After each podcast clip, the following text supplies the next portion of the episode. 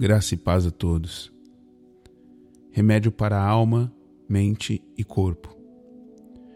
No livro de Provérbios, capítulo 17, versículo 22, diz assim: O coração alegre serve de bom remédio, mas o espírito abatido virá a secar os ossos.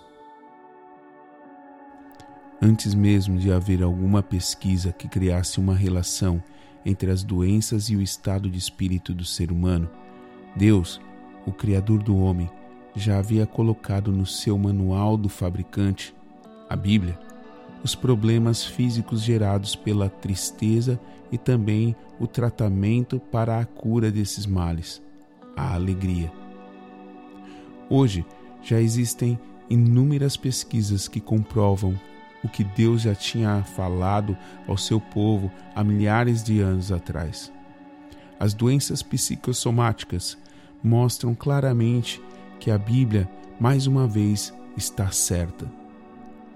Nos últimos anos, o número de venda de antidepressivos e o número de casos de câncer cresceram absurdamente.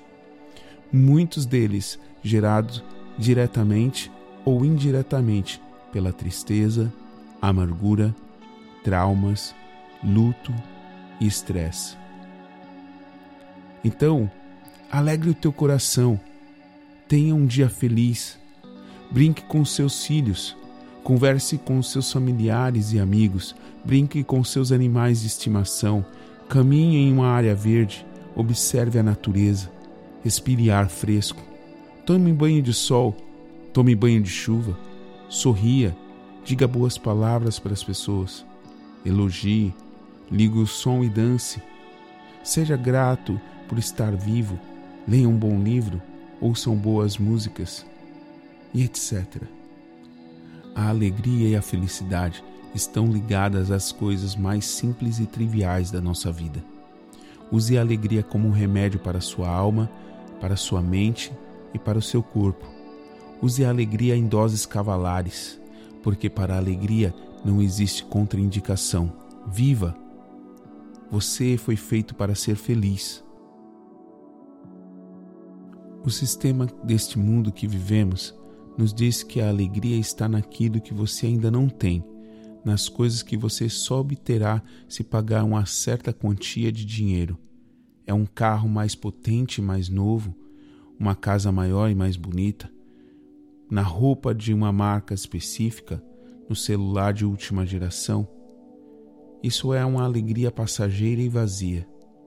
Se você só viver de alegrias passageiras, correrá o perigo de inverter a ordem natural da vida, onde as pessoas estão amando coisas e comprando pessoas quando necessário, mas deveriam estar amando pessoas e comprando coisas quando necessário.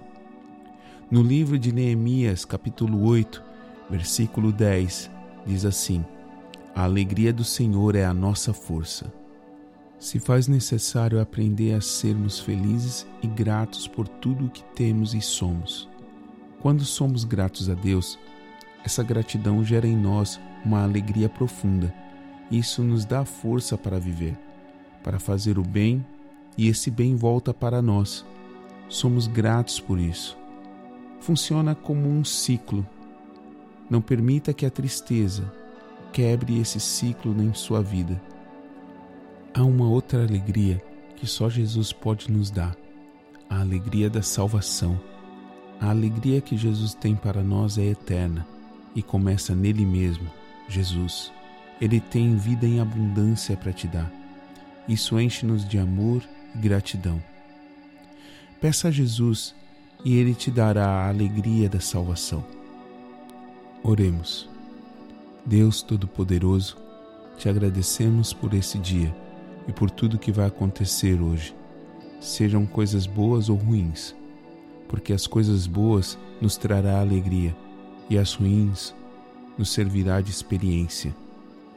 Nos arrependemos de não fazer o bem quando tínhamos possibilidades e por egoísmo ou por orgulho não fizemos. Nos arrependemos pelos nossos pecados e por não sermos gratos pelo teu amor e pela tua misericórdia. Queremos nesse momento também liberar perdão a todos os que nos feriram com palavras e atitudes e que não haja em nossos corações nenhuma mágoa ou raiz de amargura. Deus, nós te louvamos e te adoramos. Em nome de Jesus. Amém.